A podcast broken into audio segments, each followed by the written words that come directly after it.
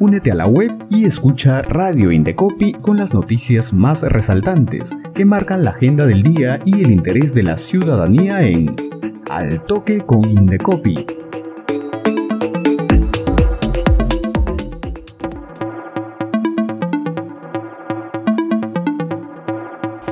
Hola, bienvenidas y bienvenidos a nuestro noticiero Al Toque con Indecopi, en vivo desde la cabina de Radio Indecopi. Aquí conocerás las noticias más importantes que marcan la agenda del día. Vamos con las principales informaciones en Al Toque con Indecopi.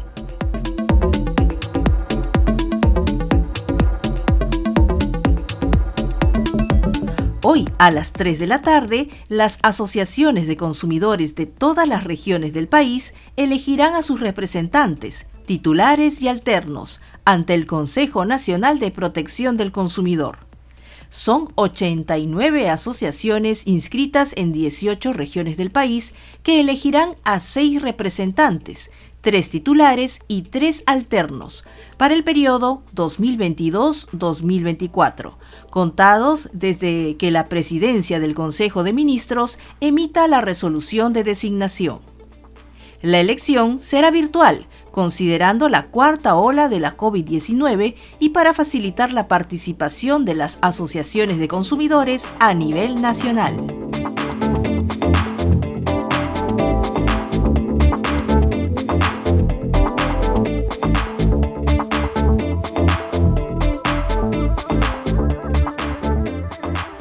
Continuamos con más noticias en Al Toque con Indecopi y el Indecopi acerca sus servicios a los ciudadanos de 13 distritos de Lima Sur a través del módulo instalado dentro del Centro de Mejor Atención al Ciudadano, más conocido como MAC, en beneficio de los miles de emprendedores, empresarios y consumidores. A través de este módulo, personal especializado del Indecopi gestiona reclamos en materia de protección al consumidor y brinda asesorías para el registro de marca, de lunes a viernes de 8 y 30 de la mañana a 6 y 30 de la tarde y sábados de 9 de la mañana a 1 de la tarde. También mediante el teléfono 219-7000, anexo 5362 o también tienen a su disposición el correo maclimasur.indecopi.gov.pe. De esta manera, el Indecopi se suma a otras entidades estatales que brindan sus servicios a través de este MAC, instalado en el centro comercial Open Plaza Tocongo nivel 2, ubicado en la avenida Circunvalación número 1801, San Juan de Miraflores.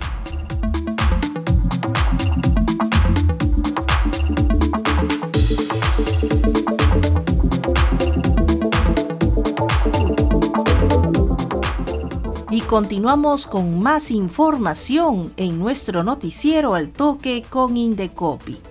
Y en esta oportunidad nos vamos a Cajamarca y en el marco de la campaña Yo Viajo Seguro que ejecuta la Dirección Regional de Transporte, la Municipalidad Provincial de Cajamarca, la Policía Nacional del Perú y el Indecopi, a través de su oficina regional, ha sensibilizado a pasajeros y conductores del servicio de transporte urbano sobre sus derechos y obligaciones.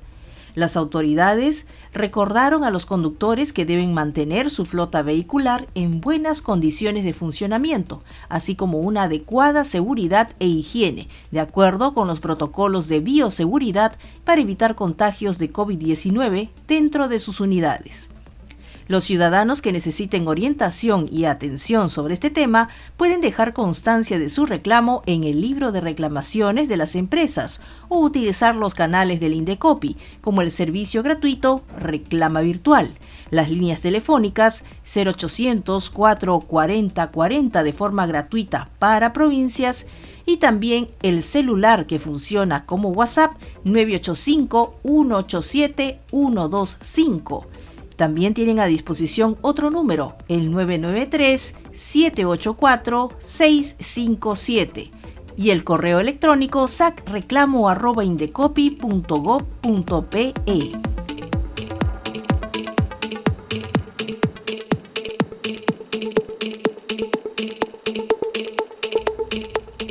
Continuamos con más información y el Indecopi y la Secretaría de Estado para Asuntos Económicos de la Cooperación Suiza suscribirán esta tarde un memorándum de entendimiento que significa el compromiso de seguir trabajando de forma conjunta en el fortalecimiento de la propiedad intelectual en nuestro país.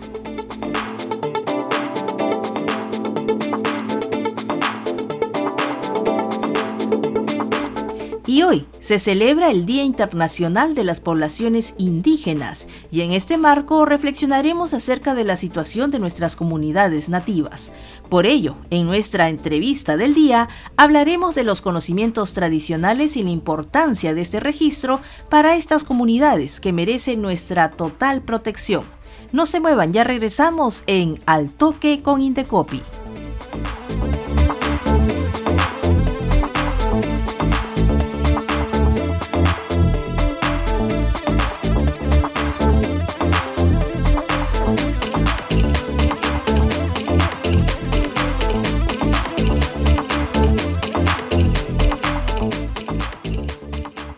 Bien amigos, y ya estamos en la entrevista del día y conversamos con Andrés Valladolid, presidente de la Comisión Nacional contra la Biopiratería. Andrés, muy buen día, bienvenido a nuestro noticiero Al Toque con Indecopi.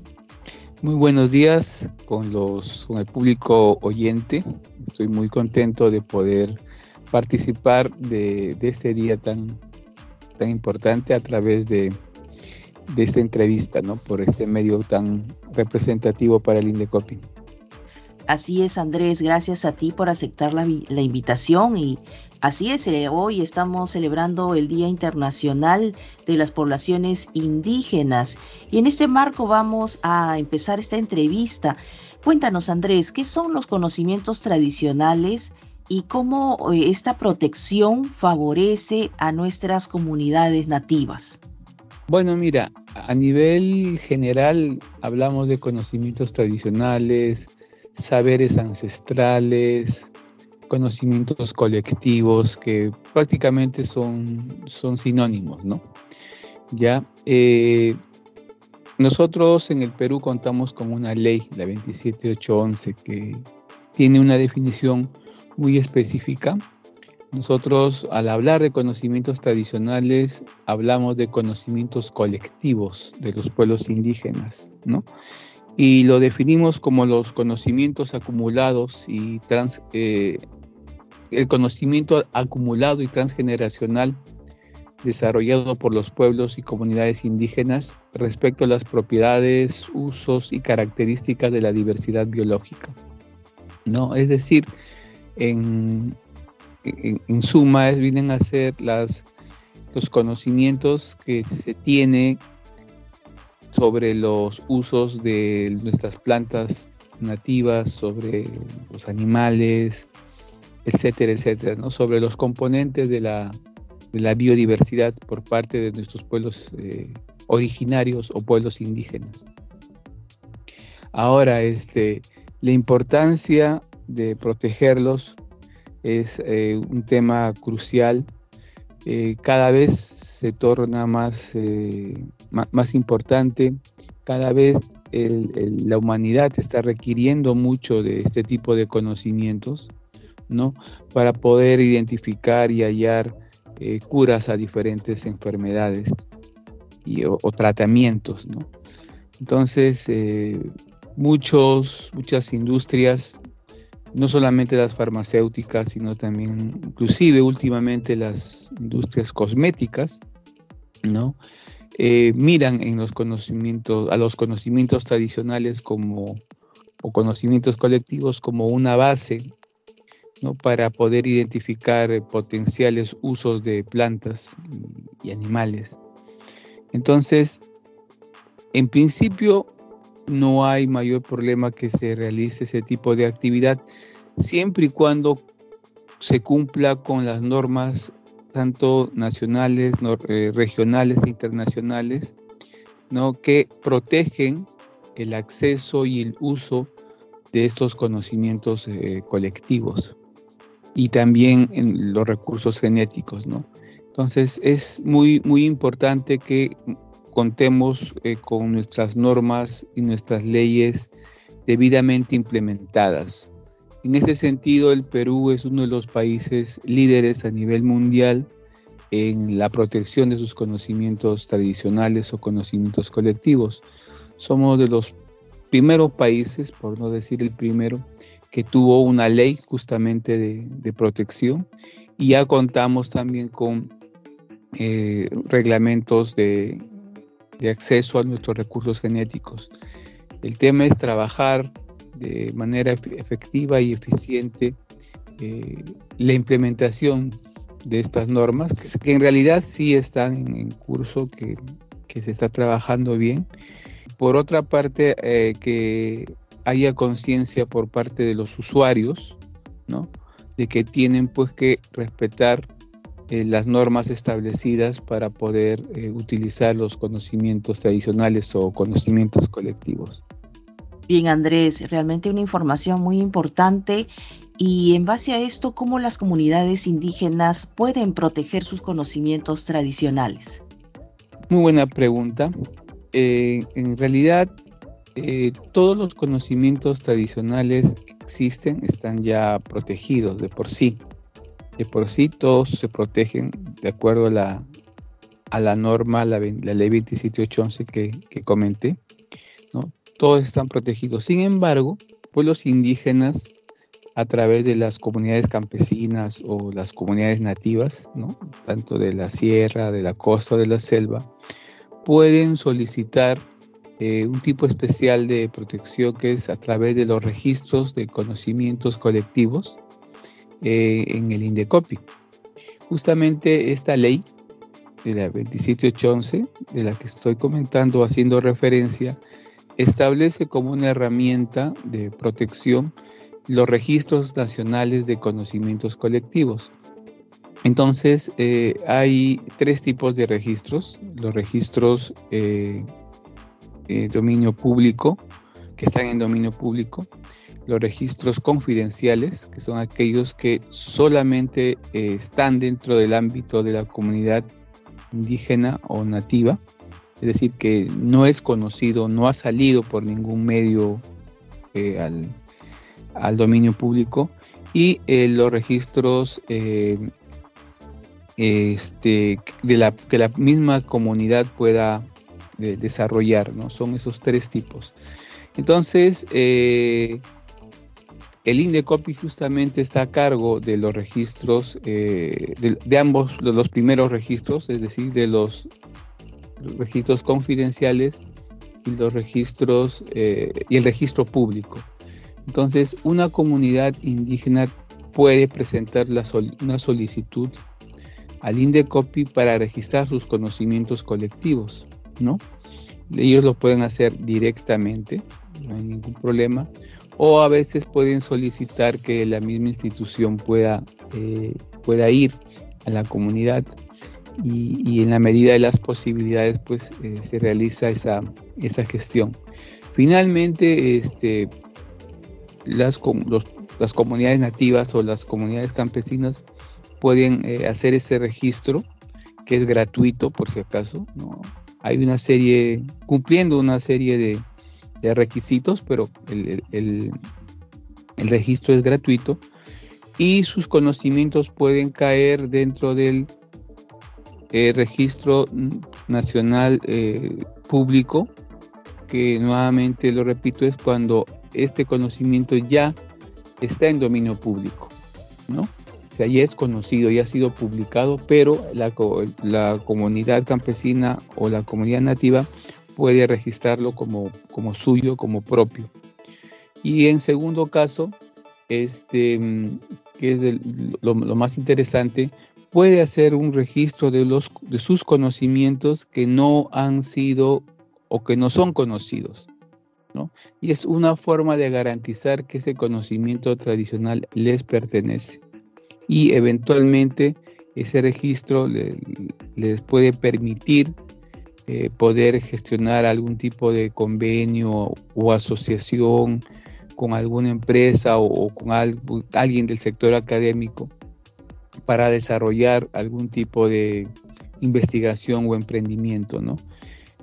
Y lo que este registro garantiza en todo caso es la distribución eh, justa y equitativa de beneficios, es decir, si alguien lo utiliza con el consentimiento informado de la, del pueblo indígena, también tiene que ver el tema de la distribución de beneficios.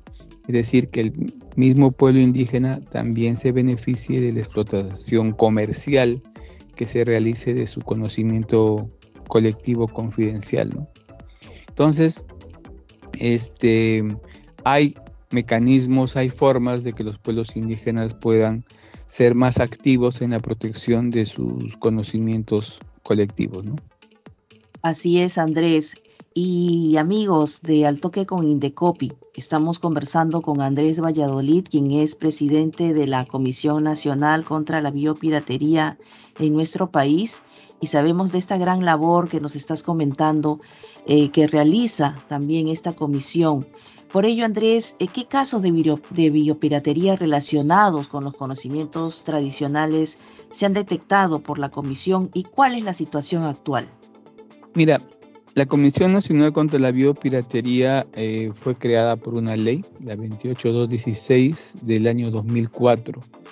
Desde esa fecha hasta la actualidad hemos identificado 248 casos de biopiratería en el sistema de patentes, ¿no?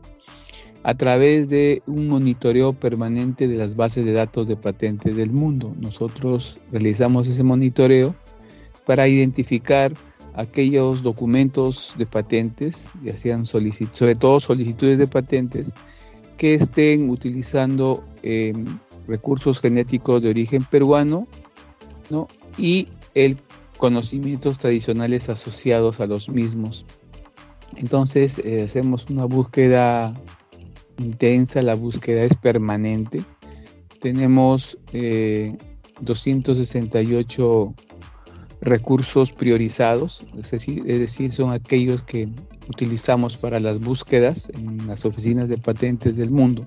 Entonces, de esas búsquedas, de ese trabajo, de ese análisis, se han identificado, nuevamente lo digo, 248 casos en el sistema de patentes. Es decir, que son solicitudes de patentes eh, o patentes que pretenden de alguna manera eh, patentar un conocimiento tradicional o un conocimiento derivado del conocimiento tradicional, ¿no? Entonces, la Comisión Nacional está alerta pues a la identificación de estos casos. Estos 248 casos los hemos identificado en 29 oficinas de patentes en el mundo, ¿no? Relacionados con 45, perdón, con 41 diferentes especies.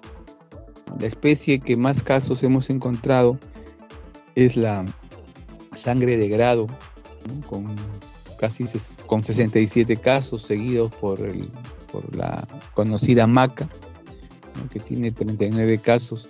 En total son 41 especies diferentes afectadas por este fenómeno de la, de la biopiratería. Finalmente, comentarles que de estos casos, 76 se han resuelto favorablemente hasta la fecha.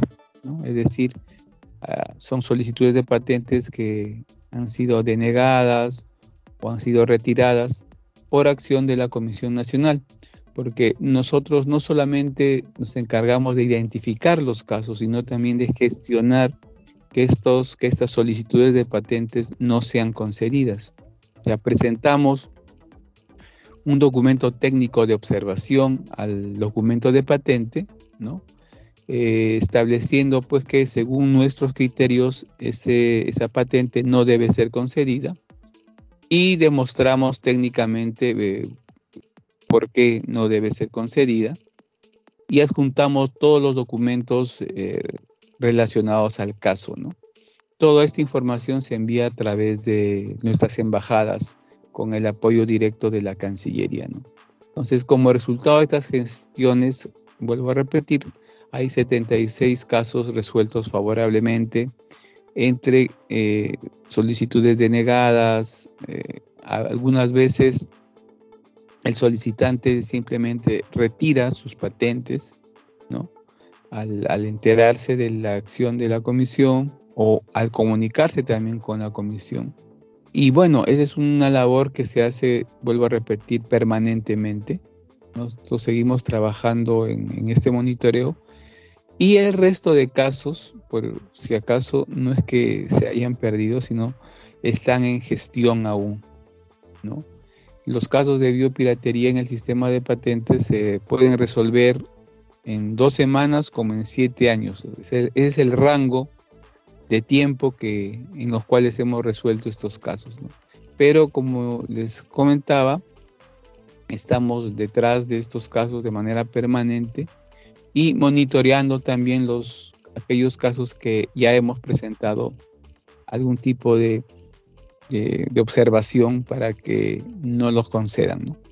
Bien, Andrés, realmente una labor muy importante la que realiza la Comisión Nacional contra la Biopiratería que tú bien presides. Y bien, Andrés, tenemos que terminar este espacio de nuestro noticiero. Te agradecemos por aceptar esta invitación y eh, nos reencontramos en una próxima oportunidad, Andrés. Perfecto, para mí ha sido siempre es un placer poder compartir el trabajo que hace la comisión y el Indecopi también como tal bueno, eh, comentarles que la Comisión Nacional contra la Biopiratería está conformada por tres instituciones, 13 instituciones, pero está presidida por el Indecopi, ¿no? Eh, muchas gracias por la oportunidad de poder compartir eh, la labor que realizamos con todo tu público. Muchas gracias. Gracias Andrés Valladolid, presidente de la Comisión Nacional contra la Biopiratería, por estar con nosotros. Y recuerda que el Indecopi está más cerca de la ciudadanía. Sigue la programación de Radio Indecopi a través de nuestra web y también escúchanos y míranos en redes sociales y Spotify. Gracias y que tengan un buen día. Esto fue Al Toque con Indecopi.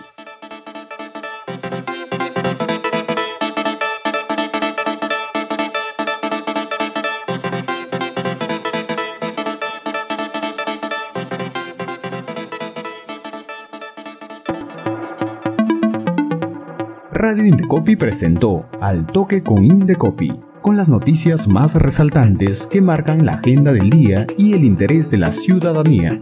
Ingresa a la web del Indecopi, sigue nuestra programación y también escúchanos y míranos en redes sociales y Spotify. Al Toque con Indecopi, una producción de Radio Indecopi y la Oficina de Promoción y Difusión.